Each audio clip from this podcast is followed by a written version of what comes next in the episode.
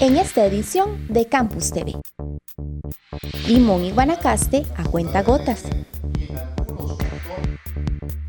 Nuevo aliado en monitoreo volcánico. Guatuso abre sus puertas a la una. Situación actual y tendencias del empleo en Costa Rica. Una libre de sexismo. Diplomado para guardaparques se consolida en el país. Gestión del agua es un reto nacional. De financiero al Consejo Universitario. Casos de enfermedad renal crónica siguen en aumento. Atletas UNA brillaron en Juncos. Las provincias de Limón y Guanacaste presentan los mayores problemas de acceso y calidad del agua potable, según se concluye de los resultados de la encuesta Gestión y uso del agua potable en los hogares costarricenses, elaborada por el proyecto Regulación, Innovación y Medio Ambiente del Centro Internacional de Política Económica de la Universidad Nacional.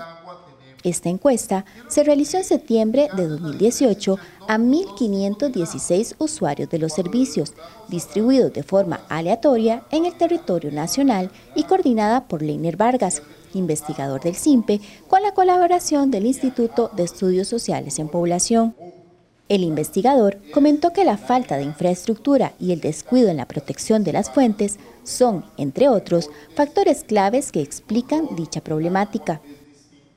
Todo lo anterior se muestra en el nivel de insatisfacción de los usuarios con respecto a la empresa que administra el agua potable, en donde las municipalidades son las peores calificadas con un 16%.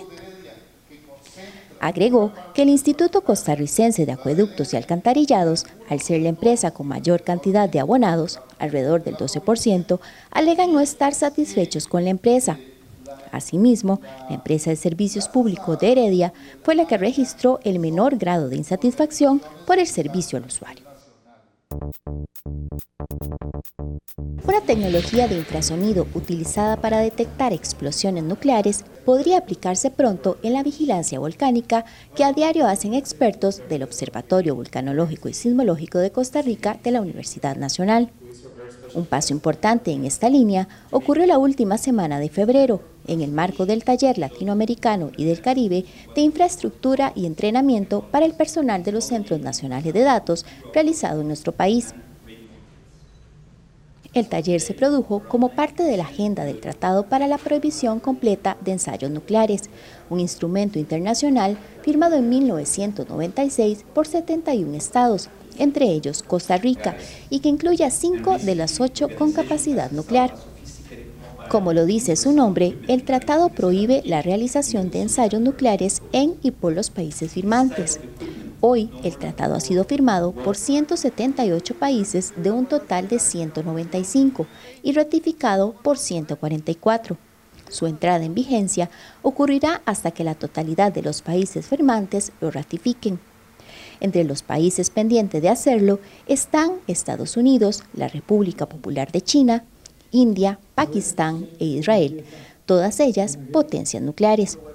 El evento internacional contó con la presencia de la Sina Servo, secretario ejecutivo de la Organización del Tratado de Prohibición Completa de los Ensayos Nucleares, quien desempeña su cargo desde el año 2013.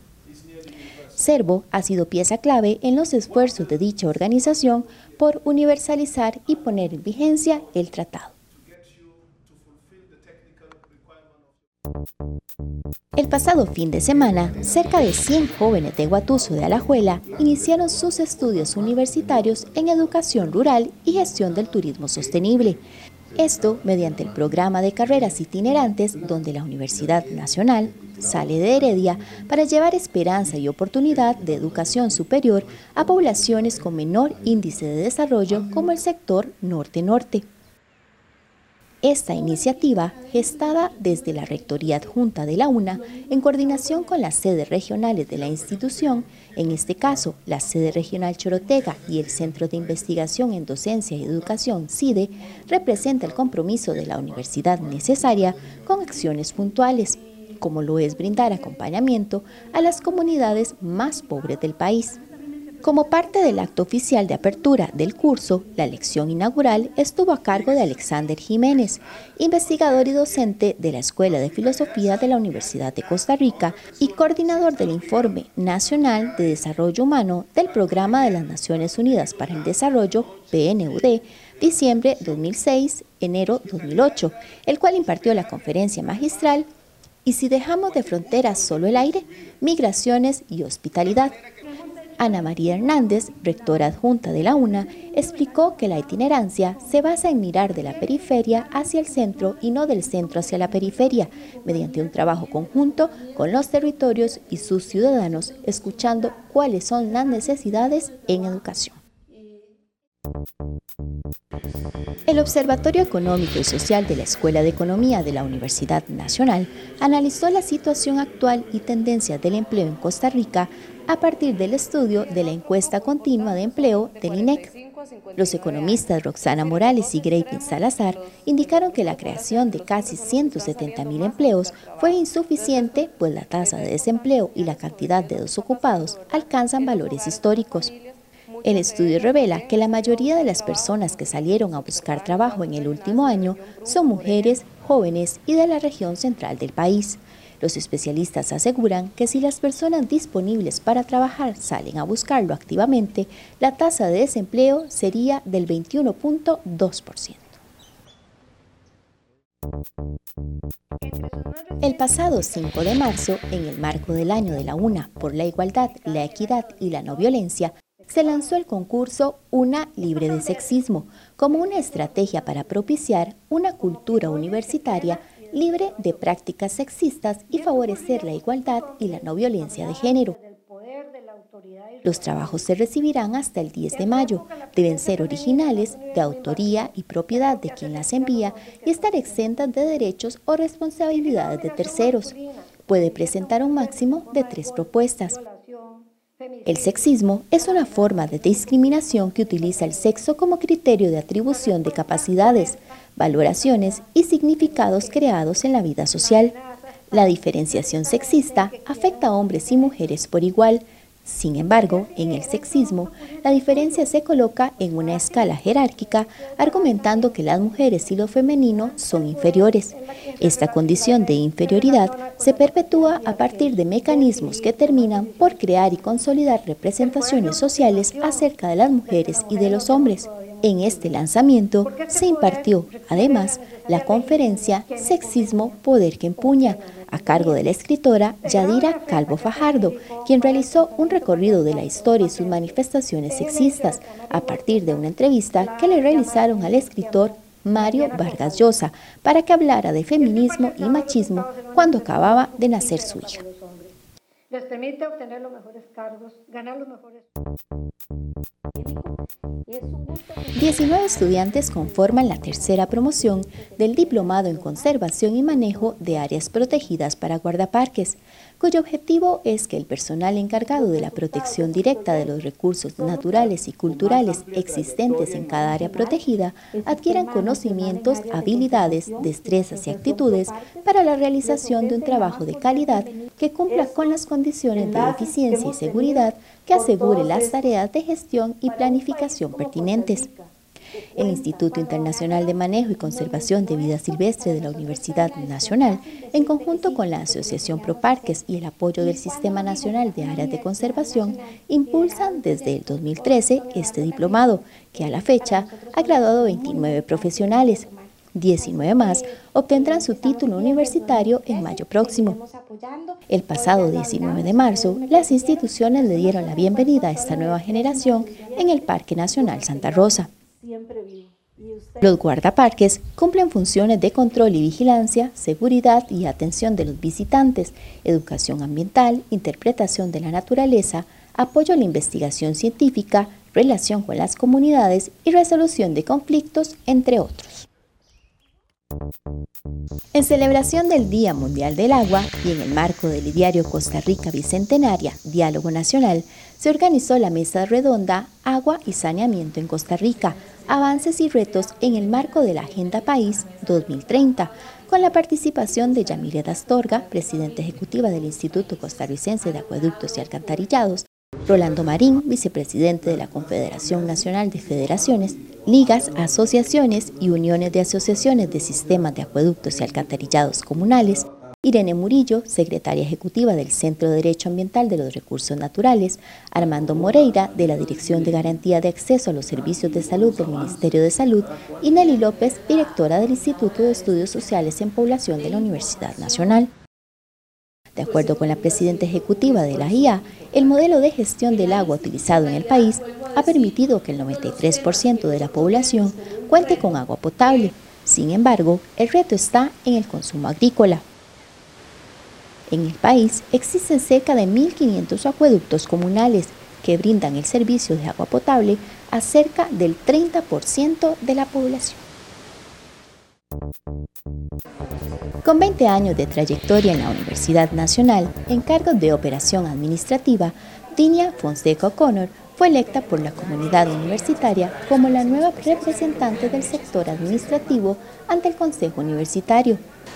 Inició sus funciones en la UNA en septiembre de 1999, primero como auditora en la Contraloría Universitaria y luego pasó a otras instancias donde se desempeñó como directora administrativa de la Unidad Ejecutora UNA BCIE, directora ejecutiva de la Vicerrectoría de Desarrollo de la Rectoría y posteriormente directora del Programa de Gestión Financiera. Fonseca llegó a ese órgano jerárquico universitario con un porcentaje favorable del 65% del padrón de votación y asumió desde el pasado 22 de abril su nuevo cargo que ocupará hasta el 21 de abril de 2024. Oriunda de Nicoya, Guanacaste, Fonseca es máster en Administración de Negocios con énfasis en finanzas, licenciada en Administración de Empresas con énfasis en Contaduría y bachiller en Administración de Negocios. La enfermedad renal crónica de causas no tradicionales es un problema de salud pública importante en Centroamérica. 137 especialistas de 15 países se reunieron en el país para actualizar conocimientos y difundir información que pueda ser usada para mejorar las políticas de prevención y tratamiento de ese padecimiento. El tercer taller internacional sobre enfermedad renal crónica de causa no tradicional fue organizado por el Programa Centroamericano de Salud, Trabajo y Ambiente del Instituto Regional de Estudios en Sustancias Tóxicas de la Universidad Nacional. Los datos de vigilancia epidemiológica de la Caja Costarricense del Seguro Social revelan un incremento considerable en la tasa de incidencia de la enfermedad renal crónica, que pasó de 133.28 casos por 100.000 habitantes en el 2016 a 244.6 por la misma tasa en el 2018. Las provincias más afectadas son Guanacaste, Limón, Punta Arenas y Alajuela. Dentro de esta estadística se traslapan los casos que no se originan por la hipertensión o la diabetes, sino que sus causas son no tradicionales y se relacionan con la deshidratación y el trabajo de campo, bajo la exposición a altas temperaturas. La enfermedad renal crónica de causas no tradicionales es considerada como uno de los problemas de salud pública más importantes en Centroamérica y se presenta en la costa del Pacífico en El Salvador, en los municipios de León y Chinandega en Nicaragua y en algunos cantones de la provincia de Guanacaste en Costa Rica. Los casos de falla renal son mucho más altos que lo esperado y siguen en aumento. Fenómenos similares están documentados en poblaciones de Sri Lanka e India. Atletas de la UNA lograron 91 medallas de oro, plata y bronce en la 23 edición de los Juncos, con sede en el TEC.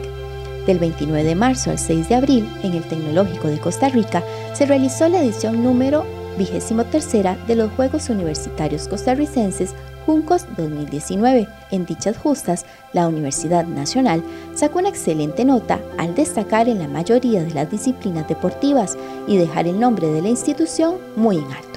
En cuanto a medallas, la UNA se ubicó en la segunda posición al sumar 31 preseas de oro, 32 de plata y 28 de bronce para un total de 91. Los 238 atletas con sello UNA compitieron en las 10 disciplinas deportivas, ajedrez, atletismo, baloncesto, fútbol, fútbol sala, karate, natación, taekwondo, tenis de mesa y voleibol.